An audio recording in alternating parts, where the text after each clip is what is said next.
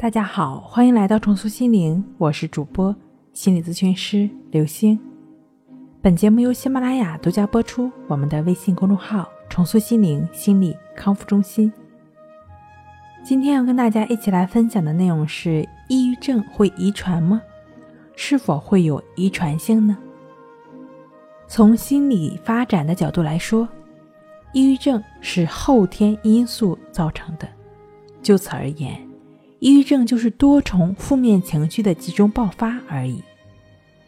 要了解的是，人的情绪反应只不过是思想观念或者说是心态的产物罢了。也就是说，你对事物持有什么样的看法，就会有什么样的感受，什么样的情绪。从生物学角度来讲，人的身体特质特点，自然是存在基因的遗传性。但一个人的价值观、道德观、看法或心态，则是后天的成长形成的。正如西方一位心理学家所说：“给我一个婴儿，我可以让他变成任何一种类型的人。他可以成为一个心态乐观、积极、正面的人，也可以变成一个心态消极、悲观、忧愁的人。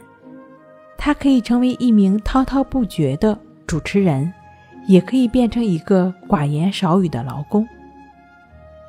一个人成长的过程会形成固有的思维模式，进而对类似的事物产生相同习惯性的情绪。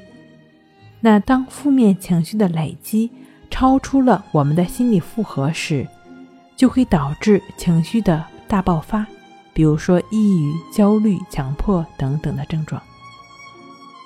美国新一代权威心理学家海伦·舒曼与威廉·赛佛的研究中表明，我们所有的心理痛苦都是来自过去形成的思想。